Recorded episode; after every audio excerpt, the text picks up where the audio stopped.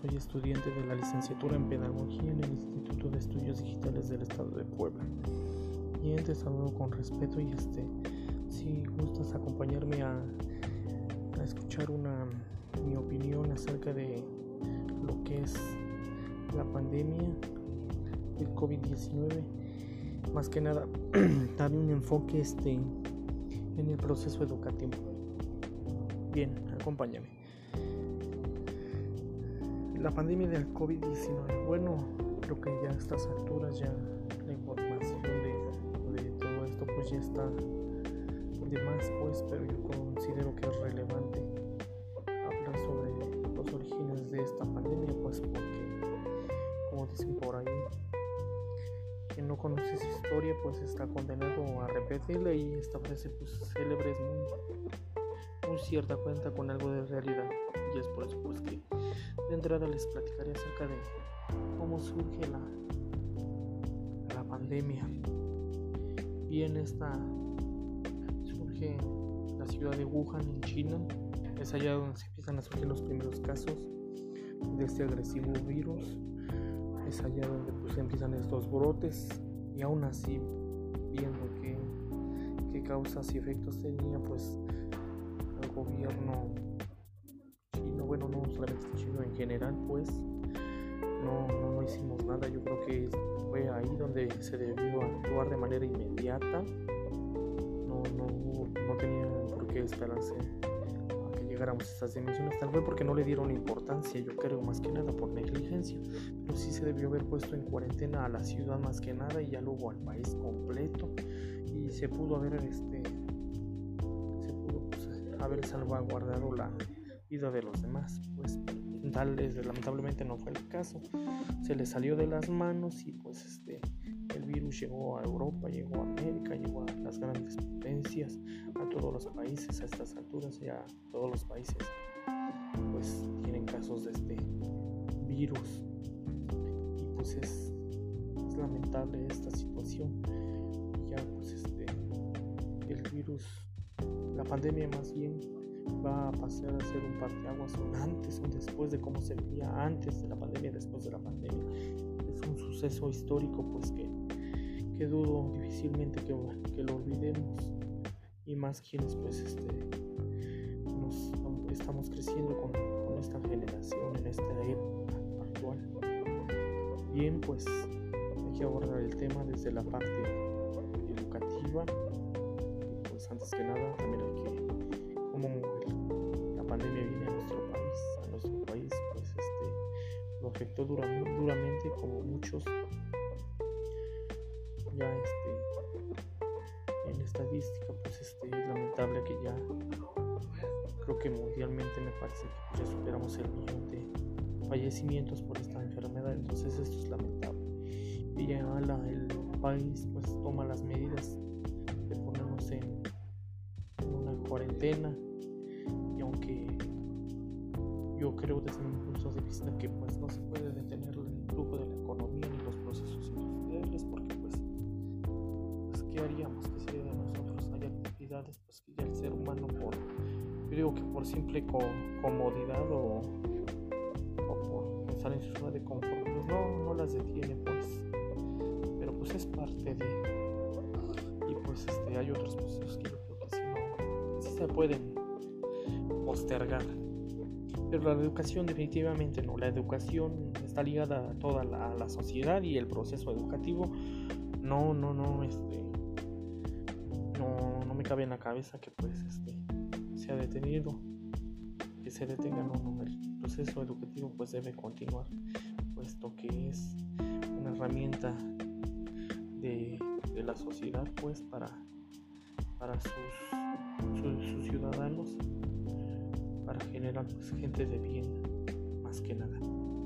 Bien, ya entrando de lleno en la parte educativa, pues este, la pandemia, al igual que les digo, este, pospuso o concluyó algunas actividades, la educación también se fue, se fue posponiendo.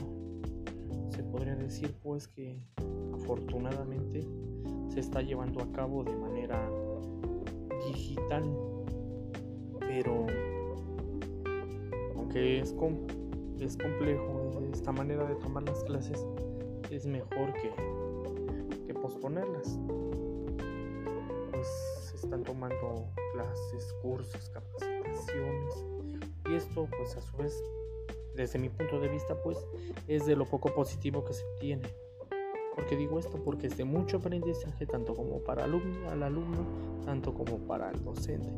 Ese aprendizaje para los dos también involucra a los padres de familia, pues los que se encuentran inversos en este tema. Pero sí es desgastante en el sentido de que pues este más para las personas que no que no cuentan con las herramientas, con los recursos necesarios para estar en este proceso. Es para ellos quienes es duro y el docente no, no, no, no debe olvidar, pues es posible que haya alumnos que no cuenten con estas herramientas, con internet, con un dispositivo móvil, una computadora, llámese, llámese cualquier de estas herramientas, pues, en algunos casos no se cuentan. Y pues este, el, no, no solamente el docente, es más que nada pues el gobierno, el gobierno creo que debe tomar acciones, medidas no debe dejarlo a la ligera, debe ayudar a las personas que más lo necesitan en estas circunstancias para que no se queden rezagados. Y pues hablando del tema educativo, pues este estamos aprendiendo a ocupar las tecnologías en sí, las tecnologías es la vanguardia, bueno, lejos de vanguardia ya es una necesidad, pues ya el, home office y otras este, otras actividades que se estaban llevando de manera digital pues ya eran ya estaban dadas dadas en la sociedad pues. Y ahora pues este las retomamos nuevamente. Y pues esto no esto pues en parte les digo es positivo porque pues nos no hace que no nos rezaguemos y nos ponga y pongamos en práctica todas estas tecnologías hay que hay que seguir este utilizando todas estas herramientas en pro de la sociedad en pro de, del alumnado ocupando ocupando pues este todo lo que se tenga a la mano didácticamente hablando pues. Y pues este ya en cuanto a la parte pues para para terminar esto en conclusión, pues este hay que pensar positivamente. es posible que en el lapso, yo considero pues que en un año, ojalá y no nos tardemos pues tanto, ya, ya regresemos a las a las aulas, a las escuelas, se pueda reunir esta actividad con las medidas adecuadas, regresando a estas actividades pues este más que nada pues el proceso directo de la educación del docente hacia el alumno pues es lo más saludable es lo, es lo mejor pues. Pero pues si no se, pero si no se puede pues este mientras tanto las tecnologías pues nos ayudarán. Pero pues sí hay que pensar que en un lapso de un año se tendrá la vacuna que se distribuirá gratuitamente a todos los ciudadanos mexicanos y que pues este se se hará pues, una cultura de formación pues para para pues vivir en una nueva sociedad. Y en cuanto pues a la educación pues, la educación se seguirá llamando pues mientras tanto de esta manera de la manera digital manera virtual la educación de nuestro país la educación mexicana.